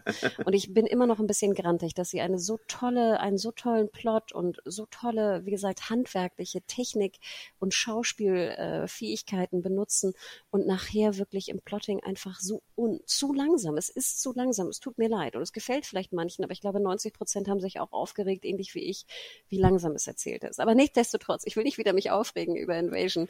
Wie du sagtest, Adam, der absolute Sci Sci-Fi-Fix dieses Jahr hat für mich Apple TV Plus gegeben. Erstaunlich. Kurze Frage noch zu Foundation. Äh, wenn man jetzt die, das Finale gesehen hat, ist es ein, also ich meine, es ist ja schon verlängert, aber kann man das auch so einfach so jetzt mal schauen, ohne irgendwie viel Vorwissen? Und ist es ein befriedigendes Finale, was wir da äh, zu sehen bekommen? Finde ich schon, ja. Also ich, wie gesagt, ich kannte die Bücher auch nicht komplett. Ich habe irgendwann mal angefangen, glaube ich, das erste zu lesen und war dann auch ein bisschen, äh, ich habe es, glaube ich, nicht zu Ende gelesen oder doch zu Ende gelesen oder ich erinnere mich nicht mehr. Ist auch schon ein bisschen her bei mir. Ähm, wie gesagt, also de facto hatte ich keinerlei Kenntnisse mehr von der Grundlage. Kann man gucken ohne Kenntnisse, auf jeden Fall. Gerade wie du schon sagtest, sie haben ja auch viele Veränderungen vorgenommen, gerade auch was die Charaktere angeht, die, glaube ich, nicht im Fokus standen, jetzt so in den Büchern teilweise. Und das Ende, ich finde es gut. Also der Klonteil hat einfach alles wieder rausgeholt. Ich muss es sagen. Der, der Action-Teil, wie gesagt, ja, ähm, brauchte ich jetzt nicht. Ich habe mich aber überhaupt nicht aufgeregt über das Ende, Adam. Und ich glaube, das sagt alles, wie gut ich es fand. Also wie wenig es mich negativ gestört hat. So rum. Und ähm, nee, kann man gucken. Wie gesagt, die Folgen sind relativ lang, sind äh, zehn Stück auch da. Aber ich glaube jetzt auch als Eskapismus, ich finde Sci-Fi immer ein super Eskapismus und da kann ja. man sich wirklich mal Foundation anschauen. Und Na toll gut, ist auch äh, Kostümdesign, Adam. Wahnsinn. Ich wollte die ganze Zeit immer nur Screenshots machen. Ich dachte, ich wollte die ganze Zeit mich verkleiden, wie die Leute in Foundation. ich bin ja leider nicht so eine Verkleiderin, sorry. War ich noch nie, ja. selbst als Kind nicht. Na gut, dann äh, war es das von deinem äh, coolen Neustart für 2021. Und was möchtest du denn noch äh, diskutieren und besprechen für Wiederkehrer? An Serien. Also ich glaube, unser liebstes Showrunner-Ehepaar spielt da eine Rolle, oder? Ist das richtig? Mm, ja, vorweg will ich einmal noch einen kleinen Plug loswerden. Und zwar kam ja auch Handmaid's Tale Staffel 4 dieses Jahr nach Deutschland und ging vielleicht so ein bisschen unter. Ähm, wir haben auch einen Podcast dazu aufgenommen, also zum Start der, der 401 und zum Finale. Und ich muss gestehen, es hat mir sehr viel Spaß gemacht, also Spaß in Anführungsstrichen, soweit man das mhm. sagen kann bei der Serie, aber diesen Podcast auch ähm, äh, machen zu dürfen, denn dann ist man natürlich, wenn man ne Podcast drüber macht, ist man ja auch irgendwie tiefer drin und geht noch tiefer in die Recherche als nur jetzt der der klassische Konsum und also wer ich fand die Staffel richtig gut, die vierte, und kann da wirklich nochmal den Podcast empfehlen, weil auch den äh, Gast, den ich da äh, mit äh, einladen durfte, ganz fantastisch. So, Wiederkehrer, du hast es angeteased. Unser liebstes Showrunner-Paar, die Kings, Adam. Ja. Ich finde, wir reden immer viel zu selten über die Kings. Ich weiß, wir erwähnen sie permanent und das seit vielen, vielen Jahren in allen Podcasts ungefähr. Aber ja. jetzt können wir sie einmal offiziell erwähnen. Und zwar kam ja auch eine Serie wieder, die du und ich, glaube ich, auch auf unseren besten neuen Serienlisten hatten 2020. Und mhm. zwar heißt die Serie Evil. Also wie das Böse, Evil. Wenn es nicht sogar 2019 war, ne, bei Evil. Also ich bin mir da nicht so ganz sicher. Ich glaube, das war auch so eine Serie, die so in diesem Sweet Spot landete. Ach ja, es kann natürlich sein. Oh Gott, du hast recht. Es war ja Season, ne? 2019, 2020. Ja. Ja, genau. oh, ich glaube, du hast recht. Sorry. Also, äh, Adam hat recht. 2019 äh, Season Start. Damals ja noch bei CBS All Access, ne? Glaube ich, so. CBS äh, sogar. Also, es war eine Network-Serie in der ersten Staffel. Du hast recht, ich glaube, es ist schon dreimal geswitcht, ne? Also erst CBS, dann kam es zu CBS All Access und jetzt ist es eigentlich offiziell bei Paramount Plus, ne? Oh genau, Gott, so ist es. Evil hat die komplette Network Streaming äh, Streaming Änderung äh, durchlebt in Anführungsstrichen. Was aber ganz interessant ist an der Serie ist, es ist eigentlich finde ich ein klassisches Mystery Crime Procedural. Und ich habe so ganz starke Erinnerungen eigentlich an Akte X, wenn ich das schaue. Und zwar die besten ja. Erinnerungen, die ich an Akte X habe. Ja. Und es geht um eine Psychologin, die einem äh, Priester, einem werdenden Priester an die Seite gestellt wird und noch so einem anderen ähm, Dude, also so einem Techniker-Dude. Und die sind so ein Dreierteam und lösen jetzt eigentlich mysteriöse Fälle, die mit Kirche, Glauben, Dämonen und Co. zu tun haben. Um es mal ganz simpel auszudrücken. Ja. Die weibliche Hauptrolle wird gespielt von Katja Herbers, eine ähm, Schauspielerin, die wir auch schon gesehen haben bei Westworld zum Beispiel, eine Holländerin. Ich finde, sie spielt auch die Amerikanerin sehr gut. Und es ist Adam, ich, es gibt, wie die Kings schaffen es, dass die Serien, die sie machen, und wir müssen vielleicht sagen, das ist ein Ehepaar, also Robert und Michelle King heißen sie, und sie wurden vor allem berühmt durch The Good Wife. Dann haben sie The Good Fight gemacht, haben noch ein paar andere Serien gemacht. Und Adam, es gibt kein anderes Showrunner-Paar oder keine, keine anderen Showrunner, die es schaffen, dass sie eine Serie produzieren, die ich sofort als erstes gucke. Ich finde, das ist immer die ja. interessante Frage, wenn du, du hast irgendwie zehn Serien, die du gucken kannst, wenn du Feierabend hast und eine Serie gucken willst. Und bei mir ist der erste Klick immer die Kings. Und das war jahrelang, sieben Jahre lang The Good Wife. Dann ist es geswitcht halt in The Good Fight. Und jetzt ist es geswitcht in Evil. Und ich finde es faszinierend, dass sie das schaffen, Adam. Geht es dir ähnlich? Würde ich zustimmen. Würde ich zustimmen, auf jeden Fall. Die haben so einen ganz eigenen, intelligenten äh, Stil, den sie halt mit der sagen wir mal in Anführungszeichen, etablierten Procedural-Welt äh, vermischen. Bei Good Fight war das ein Law-Drama. Bei äh, Evil ist es, wie du schon erwähnt hast, so ein Mystery-Überbau, mit dem wir es zu tun haben. Aber es ist halt bei Evil so, dass du vor allem in der ersten Staffel denkst, was haben wir da gerade gesehen, bis es dann meistens eine Erklärung gibt. Und dann irgendwann gibt es den Moment, wo du siehst, vielleicht ist es hier doch alles ziemlich mysteriös und übernatürlich, was hier zugeht. Und das finde ich auch teilweise so spannend, weil du deinen Augen bei Evil eigentlich nie so richtig trauen kannst. Und ich weiß auch bis heute nicht, bis zur zweiten Staffel nicht, was eigentlich real ist und was nicht, weil sie auch mit solchen Sachen spielen wie äh, so Schlafparalyse Dämonen zum Beispiel, dass du in, in einer Traumwelt gefangen bist und dann ganz merkwürdige Träume hast und äh, vielleicht aber auch, wenn du wach bist, noch verfolgt wirst von sowas. Und das äh, sind ganz spannende Geschichten, die Evil dann erzählt. Plus natürlich äh, die Figur von äh, Hebers hat äh, ganz viele Töchter und noch eine äh, Mutter, die da involviert sind und die erleben dann auch nochmal alle ihre Abenteuer und dann haben wir solche Komponenten drin wie äh, Social Media Wahn und irgendwie Influencer auf eine ganz böse Art und uh, Weise, wenn zum Beispiel Games. ein Ohrwurm, äh, äh, die, ein Ohrwurm für Mord sorgt oder sowas oder genau Social Media Games, VR Games, äh, die dann irgendwie super creepy daherkommen oder aber auch äh, Themen wie Adaption und Exorzismen, die bei Evil besprochen werden, auf eine ganz ähm,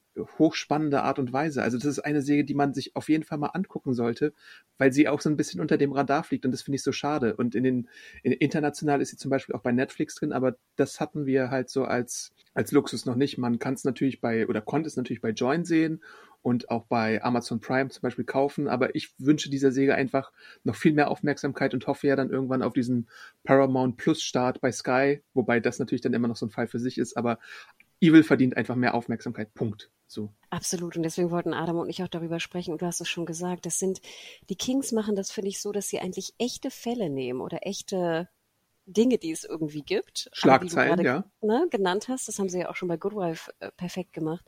Und haben dann ein so tolles Set an an Charakteren aufgebaut, die jetzt von verschiedenen Seiten und Perspektiven diese teils realen, teils so semi-realen Fälle irgendwie beleuchten. Das hat bei Good Wife perfekt funktioniert, bei The Good Fight und jetzt machen sie es hier auch. Und ich finde auch, Adam, ganz ehrlich, uns wurde ja immer vorgeworfen, dass wir Procedures irgendwie belächeln oder irgendwas, ne? Abgeschlossene Episoden. Also ein mhm. Fall wird abgeschlossen. Aber nein, gerade wenn es diesen tollen seriellen Überbau mit diesen tollen Charakteren gibt, und wie gesagt, sie machen auch sehr gut weibliche Charaktere, muss ich auch dazu sagen, dann ist das eigentlich mein liebstes Genre. Und das merke ich immer wieder, auch bei Evil, wie befriedigend das ist, dann einen so einen Fall auch zu kriegen, der abgeschlossen ist, plus halt diesen seriellen Kontext, der darüber gebaut ist oder untergebaut ja. ist. Und Adam, ich, ich, natürlich ist da auch so eine Will they, won't they Liebesgeschichte drin. Ja. Ich, ne, und das, ich merke, wie mich das fesselt. Und es fesselt mich, oder es fesselte mich schon irgendwie als Teenager bei Akte X. Und es fesselt mich heute als schon lange nicht mehr Teenager. Und das, das, das können die einfach perfekt, wirklich. Und ja, du hast es schon genannt. Ich hoffe auch ein bisschen, dass es bei Paramount Plus dann irgendwie zu sehen ist. Manchmal wünschte ich mir auch, dass einfach Netflix nochmal sich irgendwie die Rechte einfach dazu kauft. Denn wie du schon sagtest, ich gucke mir ja gerne so bei Flix Patrol und sowas auch die Netflix-Charts an. Und das waren ja auch Überschriften, dass Evil, sobald es Net, bei Netflix international, vor allem in US drin war, war es ja auch wochenlang in den Top Ten, weil einfach die Leute, die jetzt damals nicht CBS All Access hatten, haben einfach Evil über Netflix geschaut und es kriegte richtig so einen Push. Und mittlerweile haben wir ja auch gesehen bei den Critics Choice Awards, Evil ist einfach bei den Kritikern und Kritikerinnen auf der Liste, weil es einfach so wirklich gut ist. Genau, und das eine schließt das andere ja auch nicht aus bei Netflix. Also wir haben ja so Fälle gesehen, jetzt so neulich in dem Jahr, glaube ich, dass das Chicago-Franchise zu Netflix in Deutschland auch gekommen ist. Äh, New Amsterdam ist bei verschiedenen Streaming-Anbietern und auch bei Netflix aufgetaucht und hat, glaube ich, auch nochmal so einen Push bekommen. Ich glaube, SWAT ist da auch so eine Säge. Ich denke mal, Network-Sender und so auch Produzenten wie CBS Studios oder wer auch immer haben da nochmal eine Chance, einfach über einen großen Anbieter, sei es jetzt Netflix oder sei es jetzt äh, Amazon Prime auch, wobei das, ja, das passiert auch ab und zu mal, aber ich glaube, äh, wenn es halt weltweit ist oder sowas wie im Januar wird ja jetzt hoffentlich äh, The Office zu Netflix kommen, dass oh, dann halt auch eine, nice. eine Serie nochmal eine breitere Basis bekommt, um einfach mal gesehen zu werden, die davor noch nicht so diese Chance hatte. Total, und wir haben jetzt über Procedures gesprochen, aber auch eine klassische Network, Comedies und Sitcoms, ja, du sagst es, bei Netflix und Amazon sind die Zugriffe zu diesen eher klassischen Serien meist ja sogar höher als die Originals, ne? Und ich ja. finde es manchmal immer so interessant, interessant, dass äh, die Streamer nicht noch mehr so ein bisschen versuchen, Network von damals zu adaptieren, weil sie einfach sehen in den Charts, dass die Leute es trotzdem weiterhin gucken. Die wollen jetzt nicht nur zehn Teile irgendwie seriell, äh, serielle Serien sehen. Nein, du willst auch, wie du sagtest, SWAT, ne, ist auch super lange in den Charts drin. Genau. Interesting. Eine Sache wollte ich noch erwähnen und das äh, auch was die Kings angeht. Ich habe, glaube ich, die Serie auch schon genannt. The Good Fight. Fünfte Staffel startete auch in US. Wir haben noch keinen Start in Deutschland gesehen, oder? Nee, aber Disney Plus hat schon angekündigt, dass sie 2022 äh, die Serie übernehmen werden. Genau, denn sie war in Deutschland in der, in der Erstausstrahlung bei Fox, ne, also dem deutschen Fox, was jetzt natürlich auch mit den, mit den Lizenzen und Rechten oftmals, ne, auch bei Disney Plus gelandet ist. Und auch The Good Fight, ich glaube, nachher war es auch, waren mehrere Staffeln auch bei Amazon Prime zu sehen. Also wenn Richtig. ihr ein Prime-Abo habt, könnt ihr da auch nochmal reinschauen. Und wie Adam eingangs schon sagt, es ist eigentlich ein, ein Legal-Drama, also ein, ein, es geht um, um eine Anwaltskanzlei, aber es geht um so viel mehr. Und es geht eigentlich um die Person in dieser Anwaltskanzlei und wie sie halt mit diesen aktuellen Themen vor allem auch sehr gesellschaftsrelevante äh, Kriterien umgehen. Also es geht um eine schwarze Kanzlei, dann kommt aber eine, eine weiße Chefin rein, also Diane Lockhart, die wir natürlich noch kennen aus The Good Wife. Man musste The Good Wife aber nicht gesehen haben. Und jetzt in der fünften Staffel haben wir auch wieder eine neue, ganz, ganz tolle neue Anwältin dazu bekommen. Carmen, auch immer sehr interessant, was sie trägt. Also ich bin da ja auch immer ja. fasziniert, was für einen Look äh, meine liebsten Anwältinnen da anhaben. Also kann ich auch jedem empfehlen, der sich dafür interessiert. Und wir haben einen, einen Richter, und das ist ja ja auch eine Sache, Adam, ich habe es nochmal nachgelesen, das sind auch wieder so Sachen, die passieren ja in den USA wirklich. Also es gibt mm. Momente und wie du sagst, Schlagzeilen oder also wahre Begebenheiten, die adaptiert werden in der Serie. Und ähm, es geht natürlich viel auch oder ging auch ja natürlich lange Zeit um Republikaner und Demokraten und um, um Trump natürlich in den letzten Staffeln. Und das ist immer ein so faszinierender Mix, der mich immer wieder aufs Neue fasziniert. Wobei ich sagen muss, jetzt die fünfte fand ich ein bisschen schwächer. Was aber nicht heißt, dass ich die Serie nicht weitergucken werde und wieder, ne, sobald sie da ist, erster Klick Good Wife, äh, Good Fight. Ja, äh, in, in der Staffel geht's halt auch so ein bisschen um, den, um die, die eigene Fassung der, der Kings von dem Sturm aufs Kapitol, auch vertreten durch diesen Copyshop-Richter, den Hannah schon erwähnt hatte, äh, erwähnt hatte, Herr Wagner, gespielt von Mandy Potemkin, den wir aus zahlreichen Serien, äh, wie zum Beispiel auch äh, Homeland kennen oder äh, Criminal Minds hat er, glaube ich, auch lange mitgespielt. Äh, aber es ist halt ein ziemlich cooler Dude, der hier eine, einen Richter spielt, der quasi das Recht in seine eigene Hand nimmt und dann eher so salomonische Urteile fällt oder irgendwie vielleicht so ein kleines Wheel of Fortune hat, äh, wie gewisse Sachen geregelt werden oder so eine, so eine Punktetafel äh, für Argumente dann aufzeigt und so. Also das ist äh, in, ganz interessant in der fünften Staffel. Äh, die von dir erwähnte äh, Carmen Moyo ist halt eine neue Nachwuchs Führungskraft in der Kanzlei, gespielt von Charmaine Bingwa. Und die ist so ein bisschen für mich in der Tradition von Kalinda, aber auch von der von äh, Kush Jumbo gespielten äh, Figur zu sehen. Sie hat so eine mega interessante Präsenz, wo du deine Augen gar nicht abwenden kannst. Und sie hat so eine etwas mysteriöse äh, äh, Vergangenheit und kommt natürlich jetzt eher aus so einer Familie, die nicht die besten finanzielle Mittel hatte und muss sich dann eher hochkämpfen. Und sie nimmt sich dann eines Falls an von Oscar Rivi, gespielt von Tony Plana, der mich so ein bisschen erinnert hatte an die Good äh, Wife-Fälle, sowas wie Lemont Bishop oder Sweeney, falls du dich da noch erinnerst, mhm, die ja dann klar. auch so große, böse Menschen eigentlich im Mittelpunkt hatten, die eigentlich gar nicht, die man moralisch vielleicht gar nicht vertreten müsste, aber es ist irgendwo auch dein Job, dass du äh, die vertrittst, weil äh, besagter Revi ist jetzt ein Geschäftsmann, der auch in Drogen und in Mordfällen äh, ein bisschen verwickelt zu sein scheint und da ist halt die Frage, was machst du mit dem? Ist er vielleicht zu Unrecht hinter Gittern oder was genau ist eigentlich mit dem los? Und das wird dann natürlich aufgedröselt in dieser Staffel. Plus, du hast auch noch so einen äh, äh, Handlungsstrang zwischen Diane versus Liz, weil da die Frage aufkommt, ähm, der, vorherige Partner ist ausgestiegen, Adrian, äh, kann Liz diese Kanzlei jetzt oder sollte sie die Kanzlei jetzt zu einer äh, vordergründig schwarz geführten Kanzlei machen, wo die Partner dann auch alle äh, Afroamerikaner oder schwarze Personen sind oder BIPOC. Und da wehrt sich halt Diane dann auch so ein bisschen. Und sie hat natürlich auch die Klienten, die dann äh, etwas sagen wir mal, zahlungsstärker sind oder irgendwie einflussreicher. Und da gibt es dann auch eine interessante Dynamik zu sehen. Ja, vor allem sind es natürlich aktuelle Fälle. Ne? Also gerade wir hatten da ja auch diesen einen Case, den fand ich sehr spannend, wo es um die Komikerin ging und es ging um die mhm. Witze, die analysiert wurden. Also die mhm, Komikerin mhm. geht zur Kanzlei und analysiert die Witze, ob sie die veröffentlichen kann oder nicht. Also es sind Fälle, die wir auch kennen. Und was du schon sagtest mit dem Anwalt, manchmal muss ich auch an ihn denken, wenn wir irgendwie in Deutschland, ich weiß nicht, zwei Jahre auf ein Urteil warten mittlerweile. Ne? Und ich meine, er löst ja jetzt in seinem Copyshop einfachere Auseinandersetzung. Und selbst darauf muss man ja einfach unfassbar viel Geld investieren in so einen ähm, Fall, ne, wenn du dich irgendwie äh, mit Anwälten äh, vertreten lassen möchtest, gerade in den USA. Aber auch in Deutschland ist es ja mittlerweile ein, ein Akt geworden. Also allein was die Kosten angeht, aber vor allem was die Zeit angeht. Und deswegen, das finde ich immer so toll, dass man wirklich nachher so drüber nachdenkt an die Fälle. Und das sind, wie gesagt, es sind, du merkst richtig, wie die Kings, ich kann mir richtig vorstellen, wo die morgens zur Zeitung lesen oder online, weißt du, irgendwas durchtickern und sagen, oh Gott, das ist spannend, wir müssen darüber eine Folge machen. Und so war es ja. auch. Ich meine, The Good Wife, ich glaube, sechs bis acht Wochen später wurde das dann umgesetzt und wir haben es im Fernsehen gesehen. Die Aktualität, die da ist, genau wie du sagst, der Sturm aufs Kapitol. Ich erinnere mich auch in The Good Wife, was da für tolle Folgen waren mit Cases, die gerade erst gelöst waren und dann nachher sahst du es von beiden Seiten meist irgendwie dargestellt äh, in der neuen Diskussion, in der aktuellen Folge. Genius. Ich glaube, Adam, wir könnten noch unzählige Podcasts führen mit den Kings und ihrer Genialität. Ja, und natürlich auch sowas wie, äh, die haben auch um, den Meme-Faktor drin. Also sowas wie zum Beispiel die Person, die bei Zoom den Katzenfilter angestellt hat. Sowas wird dann hier in der neuen Staffel auch aufgegriffen. Oder halt in den vorherigen Staffeln die NSA-Dudes, die sich gegenseitig Ziegenvideos zuschicken und sich uh. damit zum Lachen bringen. Oh.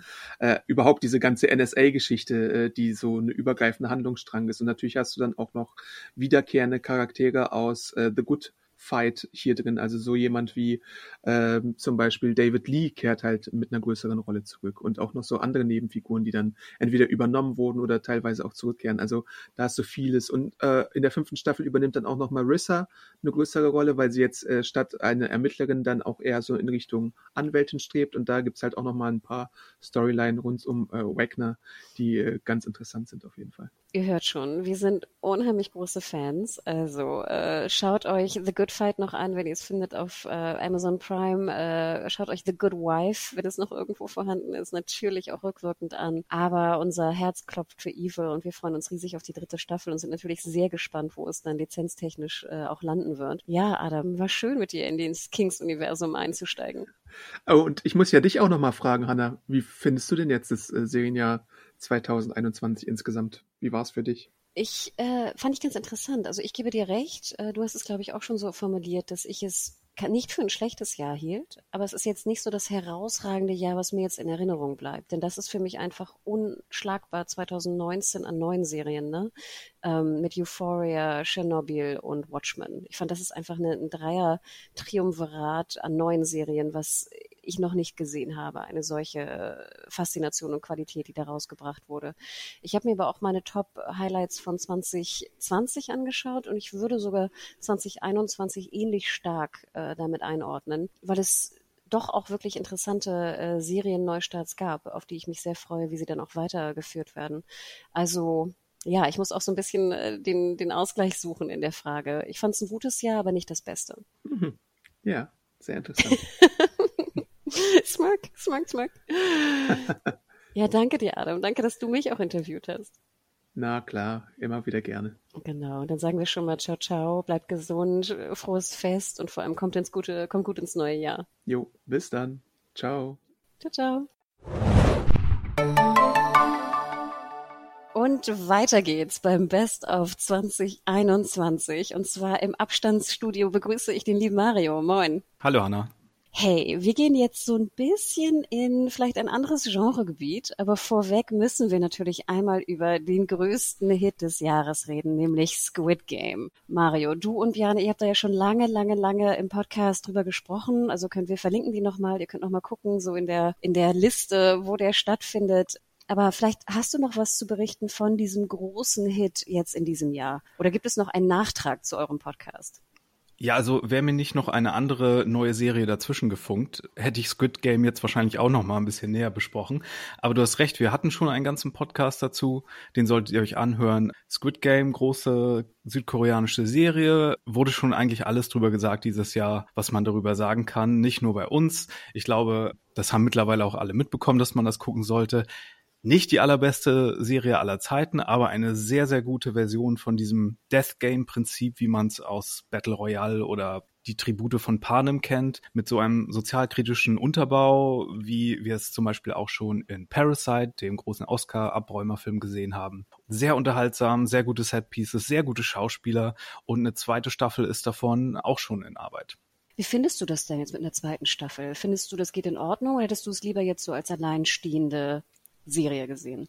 Also für mich hat es auch als Alleinstehende funktioniert. Ich mag aber das Ende tatsächlich. Und der Autor hat mittlerweile auch schon gesagt, es wird sich um den übrig gebliebenen Charakter wieder mitdrehen. Und äh, wir hatten ja so ein bisschen eigentlich die Idee, dass man international gehen könnte und in jedem Land einmal so die Kinderspiele abklappert und die dann tödlich gestaltet aber das machen wir vielleicht nicht. Vielleicht doch, aber vielleicht bringen wir dann die eine Figur dann doch nochmal damit rein und äh, schauen, was dann damit passiert.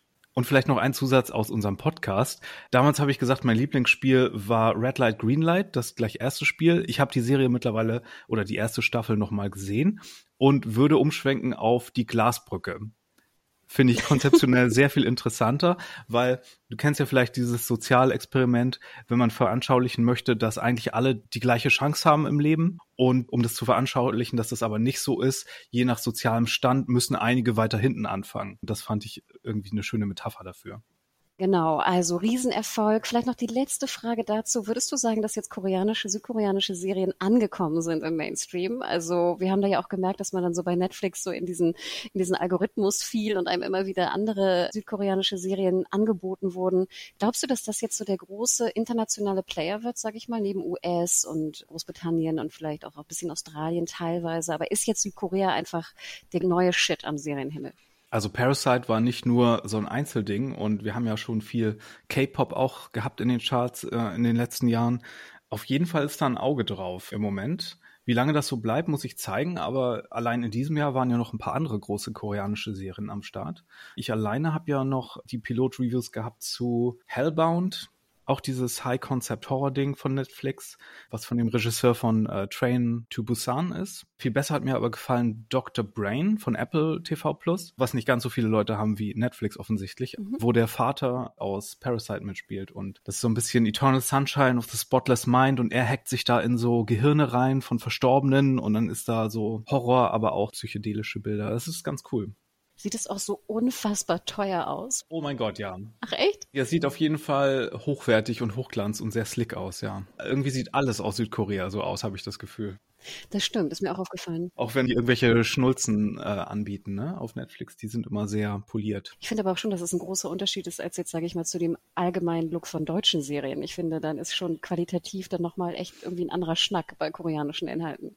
Danke für den Tipp. Werde ich auch noch mal reinschauen bei äh, Apple TV Plus. Und dann kommen wir jetzt zu einer anderen Serie, wo du lange schon, sag ich mal, drüber sprichst, auch in den äh, Konferenzen, die wir haben bei serienjunkies.de. Und zwar Chucky. Ich muss dazu sagen, ich habe keinen der Chucky-Filme gesehen. Ich weiß ganz grob, dass es die gibt. Und ich habe gestern den Piloten gesehen. Sonst bin ich komplett unwissend. Mario, erzähl uns, worum geht's in Chucky und warum soll man das gucken? Ja, hättest du mir Anfang des Jahres gesagt, ich stelle hier am Ende des Jahres Chucky als eine meiner liebsten neuen Serien vor, dann hätte ich dir auch gesagt, was hast du geraucht? Nee, ich sollte das Pilot-Review machen, wusste auch nur, okay, Serie zu Chucky die Mörderpuppe, okay, here we go. Und war dann sehr angenehm überrascht davon. Ja, Chucky kennt man ja so als Slasher, nicht ganz so ernst gemeint vielleicht, mörderndes Kinderspielzeug und so, aber die Serie dazu ist wirklich sehr charmant, zum einen, weil sie lauter kreative Kills hat, die so mit praktischen Effekten realisiert werden. Zum anderen, weil da so viel Herzblut drin steckt von dem Original Creator, also der Don Mancini, der Chucky die Mörderpuppe damals mitgeschaffen hat, also die Drehbücher von Anfang an seit Ende der 80er schreibt, bei den späteren Filmen auch Regie geführt hat. Der ist hier komplett federführend und komplett involviert als Showrunner und Producer. Als äh, Co-Producer ist noch einer, der früher Twin Peaks mitproduziert hat, dabei. Und am Anfang dachte ich noch, die Serie macht so ihr eigenes Ding, bringt diese berühmte Figur von Chucky der Mörderpuppe da rein und macht eine neue Geschichte. Und das tut sie zum Teil auch. Es ist aber gleichzeitig auch eine Fortsetzung zum letzten Film Cult of Chucky von 2017 und ist somit total so ein gefundenes Fressen für Hardcore-Chucky-Fans, die so die ganze Mythologie und Kontinuität der, der Filmreihe weitererleben wollen. Das macht es für Einsteiger vielleicht nicht ganz leicht, aber wie gesagt, ich kenne auch nur ein paar Filme von denen früher und habe mich so Stück für Stück, während ich die Staffel dann verfolgt habe, so eingelesen, wer sind diese ganzen Charaktere, die so Stück und Stück damit reinkommen. Dann ist da die Bride of Chucky wieder mit dabei. Sogar der kleine Junge aus dem allerersten Chucky-Film ist heute erwachsen und ein Chucky-Jäger. Da hilft einem dann zur Not das Chucky oder das Child's Play Wiki und es ist super lustig mitzuverfolgen auch, wie die ganzen Hardcore-Chucky-Fans total am Ausrasten sind und das auch alles mit abgefeiert haben. Obwohl die Serie mit einem ganzen frischen Cast an Charakteren anfängt. Das sind so ein paar Teenager oder zu, so ein Teenager. Äh, Jake heißt der, der wird von einem Jungdarsteller gespielt, der früher, glaube ich, ein Kind in Transparent war.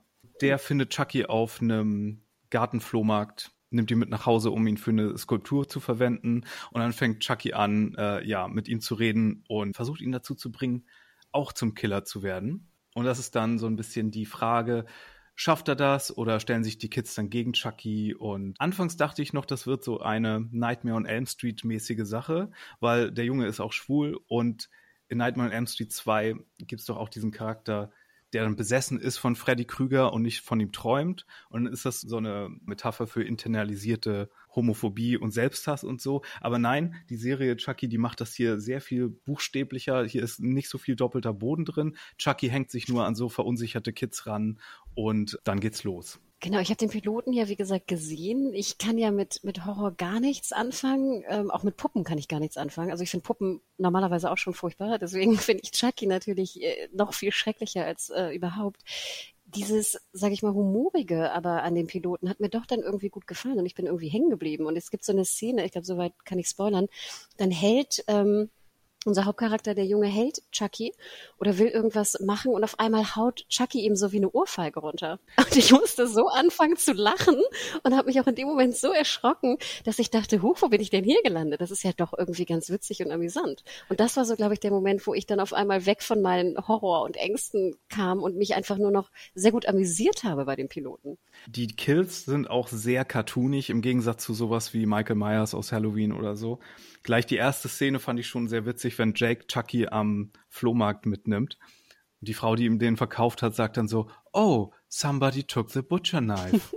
Alles nicht so ernst gemeint natürlich. Und später, wenn Chucky dann die ganze Zeit am Reden ist, im, in der ersten Folge, ist er ja noch so ein bisschen so, ha, ha, ha, was ist hier mit der Puppe? Wo steht die auf einmal? Im späteren Verlauf redet er ja die ganze Zeit und ist ganz frech und flucht ganz viel.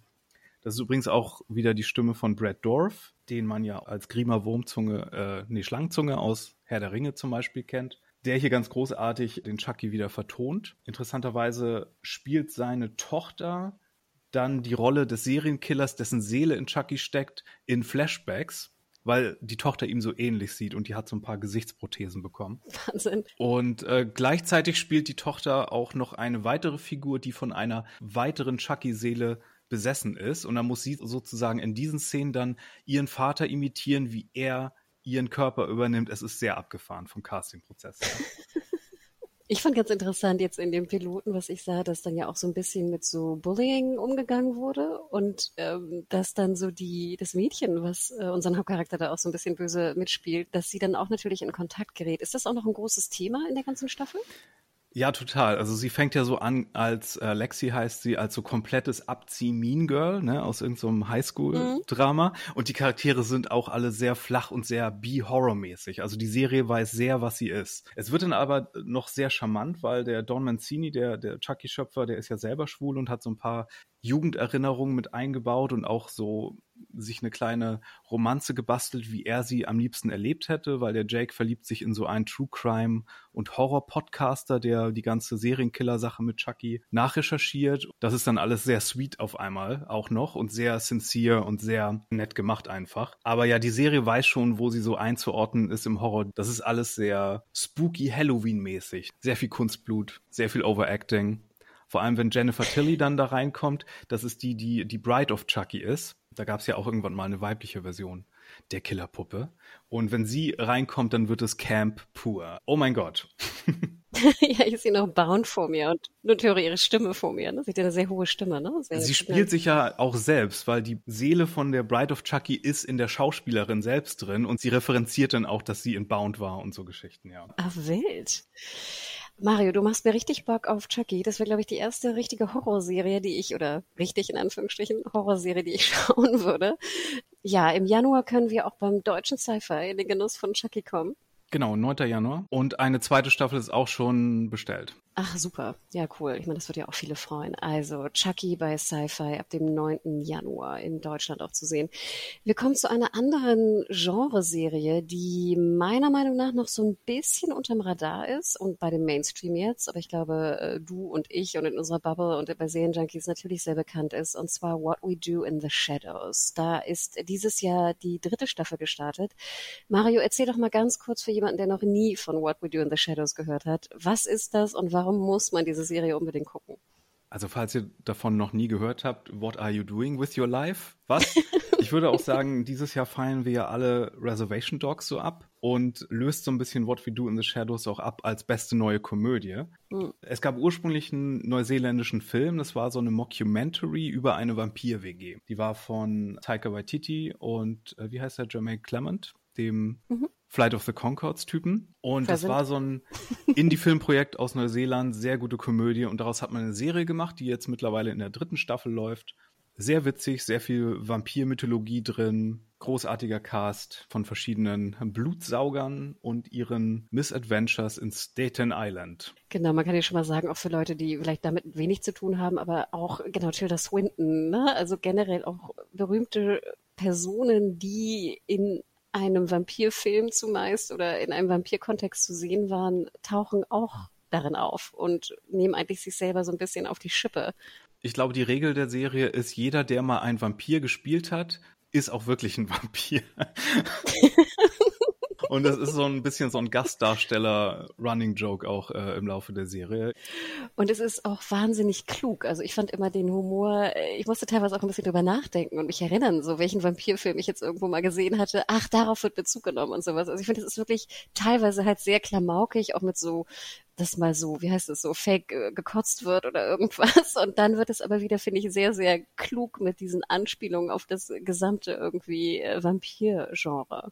Jetzt in der dritten Staffel, wie würdest du die einschätzen? Nach wie vor sehr, sehr gut. Unglaublich unterhaltsam. Es werden sehr viel so Vampir-Mythologie-Aspekte aufgegriffen, die man zum Beispiel aus Anne Rices Roman kennt. Rest in Peace, die ist ja auch gestorben jetzt vor kurzem. Mhm oder aus Vampire the Masquerade. All sowas kommt da mit rein. Es werden auch andere Horrorkreaturen mit reingebracht. Äh, Im Vordergrund steht dann immer die Beziehung zwischen dem Familie Guillermo und seinem Vampirmeister Nandor. Und er möchte ja auch Vampir werden, aber ist da auch irgendwie so ein romantischer Aspekt vielleicht mit dabei. Der Showstealer ist uh. natürlich immer noch so der Energievampir Colin Robinson, der nicht Blut saugt, sondern Leute die Energie klaut und als Daywalker läuft er dann halt im Büro rum und klaut dir die Energie und jeder kennt eigentlich einen Energievampir und der ist mit seinem Deadpan immer mit das Unterhaltsamste und über ihn erfahren wir auch ein bisschen mehr in der dritten Staffel. Sie startete in der, in der Erstverwertung in Deutschland bei Join, ne, wo immer noch zwei Staffeln äh, zu sehen sind und ist jetzt auch bei Disney Plus, was vielleicht manche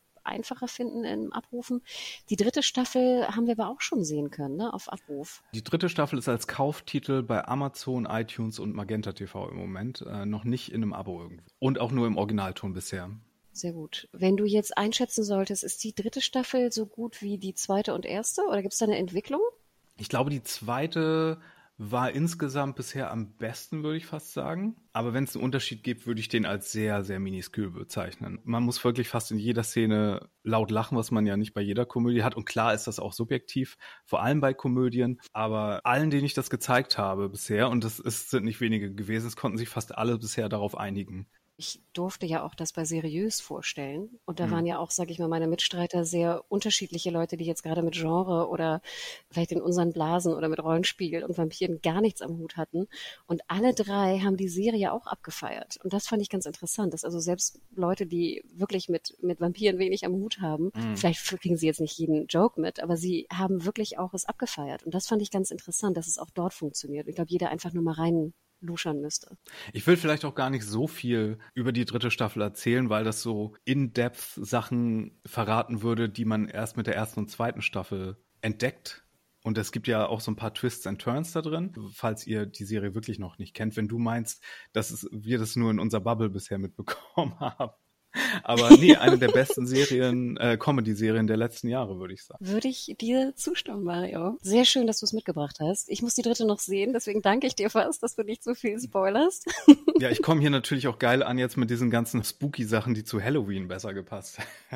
Jetzt müsst ihr das halt Anfang des Jahres gucken. Ist ja immer noch dunkel draußen. Ja, das ist doch perfekt. Also ich meine, es gibt so viele Genre-Fans da draußen. Also das ist wirklich, wirklich, wirklich Super Mario. Äh, also Squid Game, klar, haben wir am Anfang nochmal besprechen müssen, in Anführungsstrichen.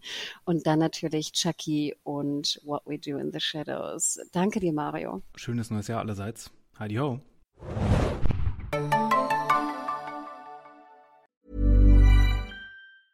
Hi, I'm Daniel, founder of Pretty Litter. Did you know cats tend to hide symptoms of sickness and pain? I learned this the hard way after losing my cat, Gingy. So I created Pretty Litter, a health monitoring litter that helps detect early signs of illness by changing colors, saving you money and potentially your cat's life. Pretty Litter is veterinarian developed, and it's the easiest way to keep tabs on your fur baby's health right at home. Go to prettylitter.com and use code ACAST for 20% off your first order and a free cat toy. Terms and conditions apply. See site for details.